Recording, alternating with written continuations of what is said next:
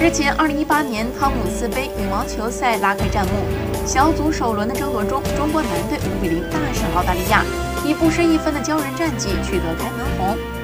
从2000年汤杯首战张军与锦豪双打丢掉一分以来，18年来国羽近九届汤杯首战均以5比0完胜对手。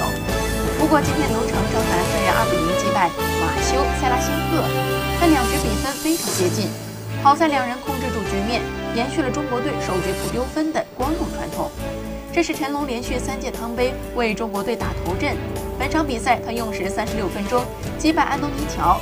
陈龙第一分拿下后表示，场馆的风向对球员影响比较大，这给后面登场的球员提了一个醒。